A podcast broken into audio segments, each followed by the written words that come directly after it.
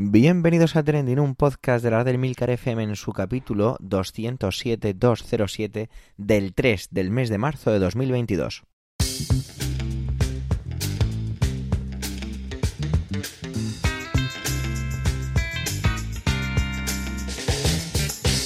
Trending es un podcast sobre lo que pasa, sobre lo que ocurre, sobre noticias que vuelan las redes sociales, todo con opinión y siempre con ánimo de compartir.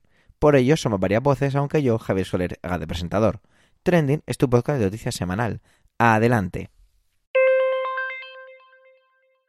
Espeluznante es la palabra que más me viene siempre a la cabeza con todo lo que está pasando actualmente con el conflicto en Ucrania. Vamos a empezar con Manuel, que viene a hablarnos de ello, de Ucrania, y lo va a hacer de una manera muy personal y con una pildorita que os va a regalar. Espero que disfrutéis de sus palabras y sobre todo del regalo. Adelante, Manuel.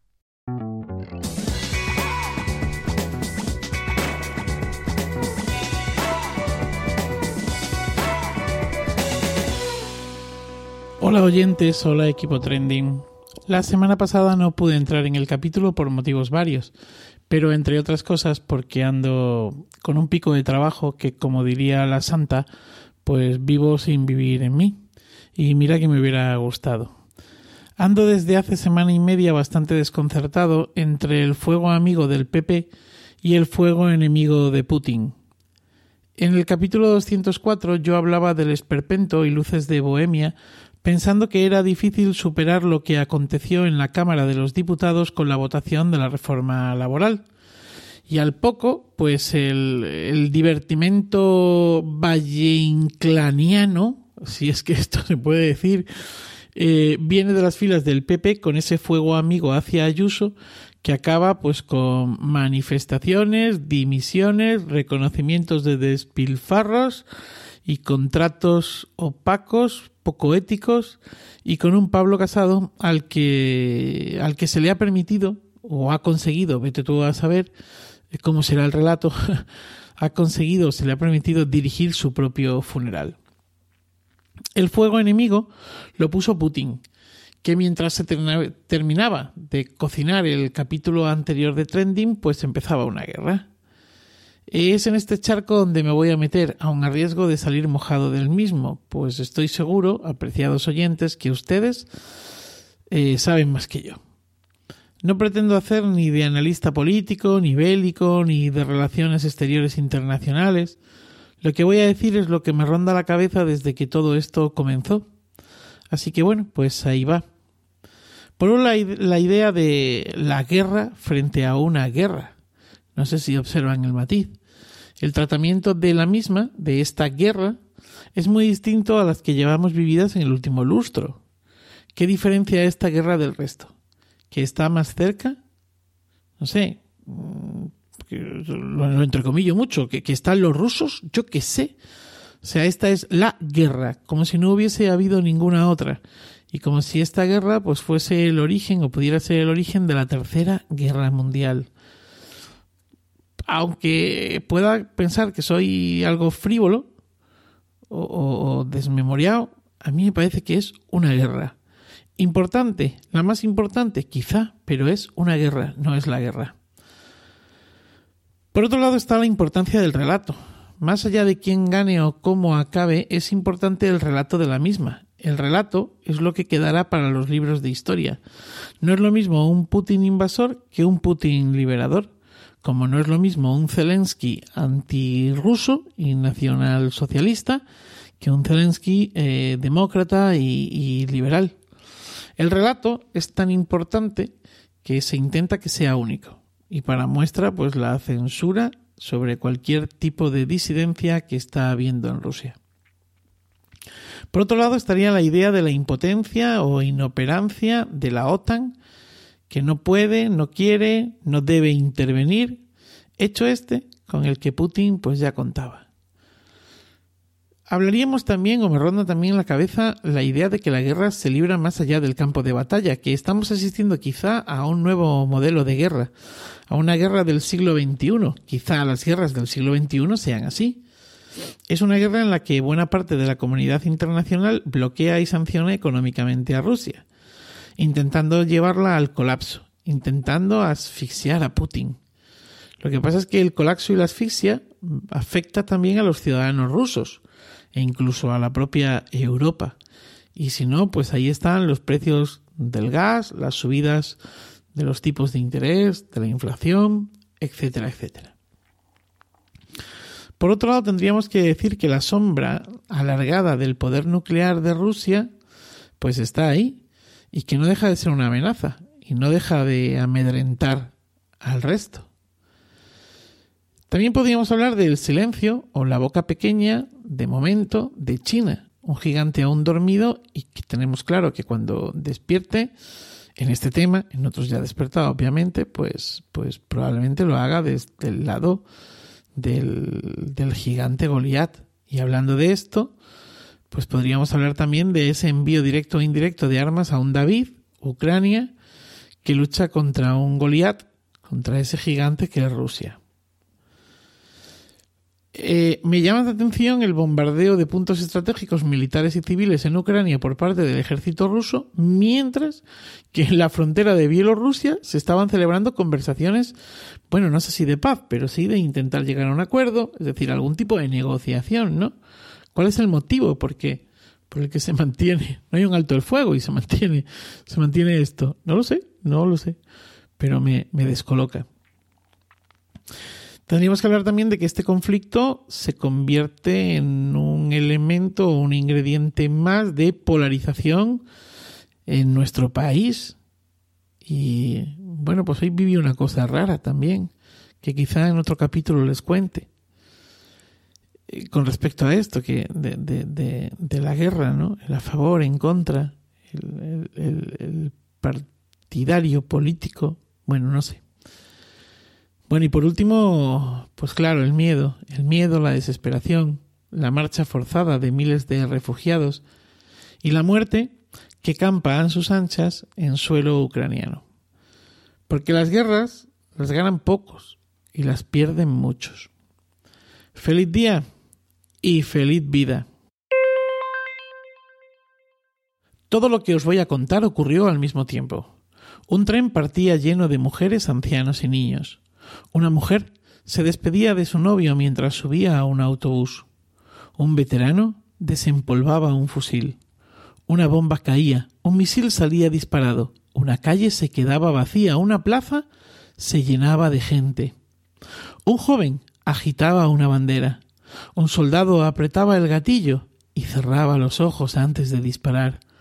Una gota de sangre teñía la nieve. Y mientras todo esto ocurría, en algún lugar, una madre cantaba una nana a su bebé para espantar el miedo.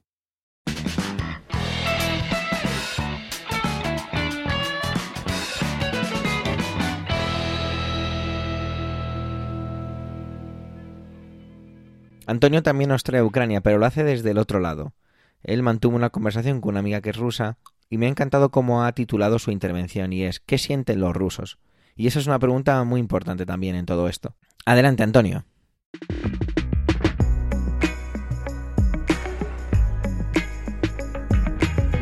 Saludos, soy Antonio Rentero y esta semana en Trending os quiero contar la conversación que tuve anoche con mi amiga Tatiana, que por supuesto no se llama Tatiana por preservar su, anonimato. Eh, Tatiana es una joven de una localidad rusa que tiene familia en Ucrania, la mitad de su familia vive en Ucrania y ella vive desde hace años aquí en Murcia. Y la vi la otra noche, le pregunté qué tal estás y me dijo, ay, bien, muchas gracias, bien, ¿y tú? Digo, no, pero que digo que cómo estás. Y claro, siempre preguntamos eso y como dice Carlos Rodríguez Brown cuando le preguntan en la radio cómo estás y siempre dice bien sin entrar en detalles, siempre somos educados y tratamos de no marear a la gente con nuestros problemas, pero claro, yo lo que quería era saber de verdad cómo se encontraba, no era una mera fórmula de cortesía.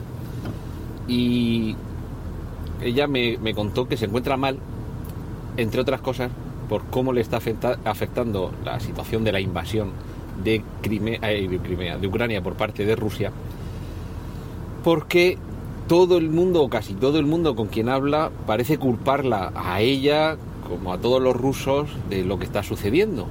Y que dice que ella con todos los años que lleva viviendo aquí, que ella que tiene familia en Ucrania, que ella que no tiene ningún interés en que se invada esa parte, ni que se anexione, ni por supuesto que se produzca todo el daño terrible, todos los fallecimientos, las víctimas que están teniendo lugar. Que por qué tiene que defenderse de lo que la gente piense, de lo que la gente... Eh, la, situación que se, que, se, que se establezca dentro de la mente de cada uno sobre qué intereses mueven a los demás y sobre todo qué responsabilidad tiene quien nada de parte tiene en todo lo que está sucediendo allí. Y como ella, hay muchos fuera de Rusia, fuera de Ucrania y por supuesto también dentro de las fronteras de Rusia. Estos días hemos visto cómo en algunas localidades había, yo diría que valientes, que dentro de ese régimen que se vive allí, se han arriesgado, se han atrevido a salir a la calle a protestar contra, contra Putin y en, algunos casos han terminado detenidos.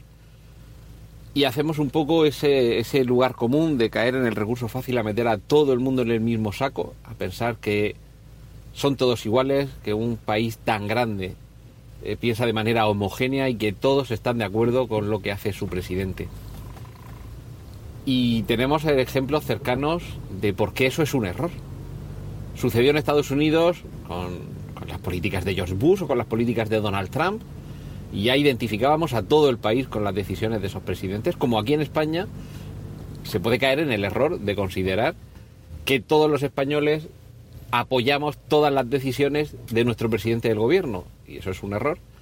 Sucedió con, con Aznar cuando se protestaba con aquel no a la guerra y todos los que protestaban ¿qué, pensarían? ¿Que fuera de, España todo el mundo estaba de acuerdo con esa política? ¿O con las decisiones que puede haber tomado eh, nuestro actual presidente Sánchez? Eh, inicialmente de, no apoyar con el envío de armas a Ucrania y en el extranjero todo el mundo pensaría que en eh, toda España estábamos de acuerdo de una manera uniforme con esa decisión. Pues con este caso sucede exactamente lo mismo.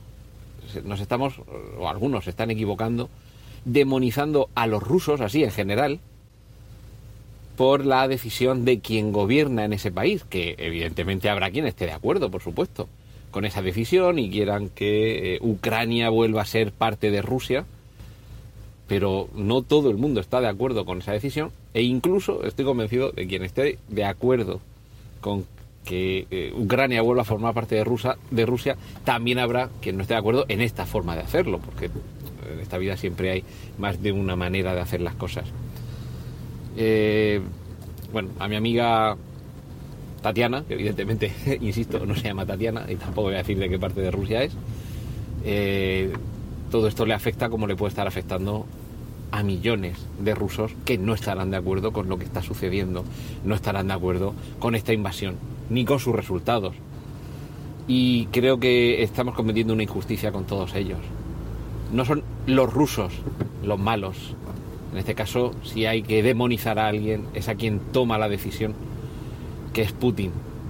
Y creo que ese debería ser, en todo caso, el, demonio a maldecir, o el enemigo a batir, y, a quien deberían ir dirigidas nuestras propuestas, nuestras protestas y, ya digo, nuestras maldiciones. Así que, por favor, acordémonos de esa gran cantidad de rusos que en esto no tienen arte ni parte, que además están en contra y que además lo que no se merecen es que les ataquemos también a ellos como si fueran culpables, porque no lo son. De hecho, en Rusia todos son también víctimas, evidentemente a otro nivel. A ellos no les están bombardeando y no les están masacrando, pero también son víctimas. Son víctimas de este tirano que, que además amenaza con algo más que invadir un país porque esa amenaza velada pero tangible de poner en alerta a la división que se encarga del control de las armas nucleares, evidentemente es una amenaza que no solo va dirigida contra los ucranianos. No está, esta no es una situación en la que podamos eh, despreciar alegremente el cómo nos pueda afectar porque estamos a 4.000 kilómetros de Ucrania si Putin da la orden de apretar determinado botón que libera determinado armamento, ahí sí que nos vamos a ver todos afectados y en ese momento vamos a ser todos tan víctimas como los que ahora mismo lo están siendo. Y esta era la reflexión que quería compartir esta semana con vosotros aquí en Trending. Ahora os dejo que sigáis disfrutando de los contenidos que tienen para vosotros mis compañeros de Milcar FM. Un saludo de Antonio Rentero.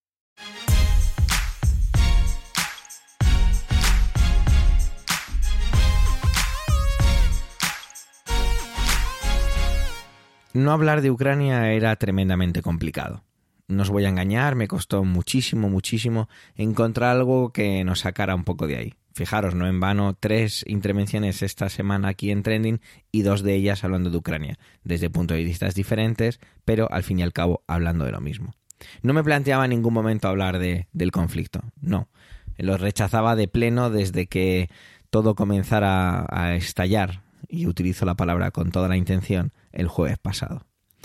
Sin embargo, me encontraba con un pequeñito dilema y es una compañera que es ucraniana y que en su rostro veo la absoluta desesperación y desconcierto de lo que está ocurriendo. Y con eso, con esta parte ya termino de hablar de Ucrania, porque no, no alcanzo ni siquiera a imaginarme los pensamientos que rondarán por su cabeza. Así que vamos a salir de allí. Y vamos a salir aportando una especie de juego. Vamos a ver, si yo os diera 100.000 euros ahora, ¿qué haríais con ellos? ¿Qué podríais hacer con ellos? Bueno, con 100.000 euros se pueden hacer, pues, o muchas o muy, o muy, pocas cosas, dependiendo. Por ejemplo, si te quieres gastar el dinero en un grandísimo coche, pues a lo mejor hasta te falta, porque, fijaros, un Tesla Model X cuesta unos más de 100.000 euros, unos ciento y pico mil. Sin embargo, bueno, pues si te vas a un coche más normal, pues a lo mejor con 35 o 40.000 euros y luego pues te das un par de homenajes.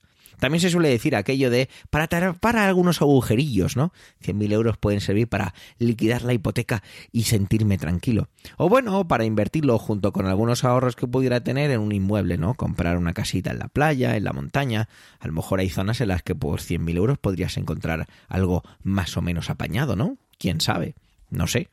Sin embargo, yo os propongo que creáis lo que os voy a decir a continuación y es que con 100.000 euros podéis comprar un pueblo. Bueno, esto realmente no es así. Y yo fui víctima, tal y como os he hecho a vosotros ahora mismo, ser víctima un poquito de un clickbait. Resulta que hay una noticia que vi en Twitter y que fui escarbando, escarbando hasta que llegué a algún par de medios que extendían más, más allá del puro titular. Sale a la venta o se ha publicado en las típicas plataformas de, de compraventa de inmuebles de segunda mano la venta de Matandrino. Matandrino es una aldea barra barrio de la localidad de Pradena, en Segovia. Y es una zona que lleva deshabitada desde los años 60. Imaginaros, es decir, que esto no es que vais a comprar un pueblo que está en perfectas condiciones, ni muchísimo menos. Con esto no quiero yo ofender a nadie que tenga cariño matandrino, que seguro que es una zona preciosa.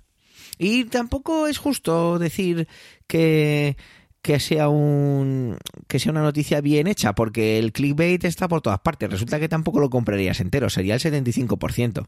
Así que bueno, nos la hemos comido el clickbait, ¿no? Pues venga, vamos a jugar con sus, con sus reglas.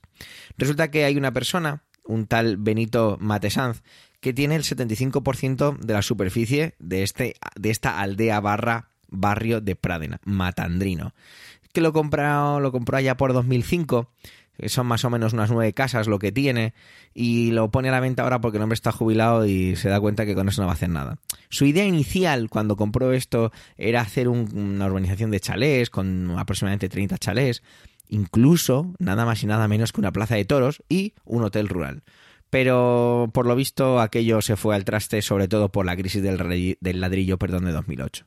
Ahora que el hombre como está jubilado, pues se quiere deshacer de ello y ha creado este anuncio que evidentemente pues llama la atención. Hazte con todo un pueblo por 100.000 euros. El, de donde pude extraer más información de la noticia en sí, más allá del titular, es de la página web eldiasegovia.es, que es un diario online, perdón, eh, web que tienen de la provincia de Segovia y bueno, pues es un artículo casi entrañable en el que aparecen testimonios de diferentes habitantes de Pradena y los alrededores, pues que no vivieron en Matandrino, ya que la última persona abandonó la, la es que decir localidad, eh, el barrio barra aldea en los años 60, pero sí recuerdos de aquí estaba esta casa, aquí vivía no sé quién, aquí se hacía no sé cuál. Incluso se han recuperado alguna parte del folclore y la cultura de algunas de las pues pequeñitas fiestas que pudieran tener. Por ejemplo, la fiesta de Cruz de Mayo pues se ha recuperado y se celebra de nuevo Matandrino. Es cierto que por culpa de la pandemia tuvo que ser parada, pero bueno, hasta 2019 se ha celebrado. Quizá este 2022 se celebre. O quizá no, porque alguien compre el 75% de esta aldea barra barrio y no permita que se pase. Vete tú a saber. Sea como fuere, es una noticia pues curiosa, ¿no? Como enseguida cuando veo titulares así en los que pues caigo de cabeza y me lo como con patatas el clickbait, pienso en esa reacción o esa reflexión sobre lo que cuestan las cosas, el valor que tienen las cosas. Siempre me acuerdo que hablaba con amigos cuando era, ahora ya no lo soy, cuando era más coleccionista de películas en formato físico, sobre todo me acuerdo en DVD, que yo siempre decía que cuando tú compras una película en DVD, lo que haces es comprar la, la pertenencia en el tiempo y tenerlo lo antes posible. Es decir, una película salía de estreno, 30 euros el DVD. Te esperabas un año, 25 euros. Te esperabas otros seis meses, 3 por 2 en el corte inglés y estaba por 20. Y luego te esperabas 3 o 4 años más y estaba en un cajón lleno de polvo por oportunidad por 3,99. Sin embargo, el DVD seguía siendo el mismo, la caja seguía siendo la misma y nada había cambiado. Lo único que cambiaba era el que tú lo tuvieras antes o después. Estabas comprando el tiempo. Quizá en Matandrino, si compras este, este terreno, también estás comprando un trozo de tiempo. Pero, ¿qué podemos hacer más con 100.000 euros aparte de comprar un pueblo? ¿Vosotros os lo preguntáis? ¿U os lo compraríais? Me encantaría saberlo y me encantaría saber qué haríais vosotros con 5.000 metros cuadrados de no muy fácil acceso en la provincia de Segovia. Gracias, gracias por vuestro tiempo y gracias por querer escucharnos en este capítulo ducentésimo séptimo. Tenéis nuestra cuenta de Twitter, arroba trendingpod, por si queréis dejarnos algún comentario. Un saludo y hasta la semana que viene.